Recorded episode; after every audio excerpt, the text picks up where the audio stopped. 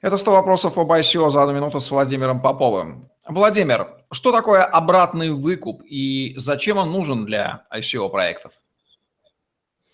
Первое, что хочу сказать, э, если вы можете не использовать обратный выкуп, не используйте его.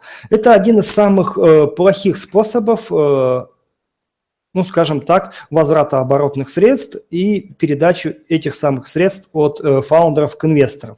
Еще никто не научился делать хорошую, качественную, да, я бы даже сказал полезную схему обратного выкупа. На мой взгляд, те проекты, которые заявляют это, в момент, когда обратный выкуп будет происходить, скорее всего, провалятся. Мы сейчас не будем их обсуждать, но э, субъективно это так. Что касается конкретно обратного выкупа, то это очень на на схеме это очень простая вещь. То есть вы, получая определенную прибыль или доход, выкупаете токены по обусловленной цене или по рыночной цене у непосредственно инвесторов.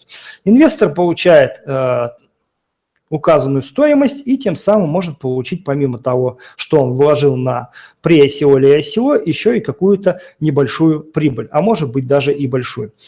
Нужно помнить, что здесь есть еще два ограничения. Во-первых, это момент, когда вы, собственно, можете сделать обратный выкуп.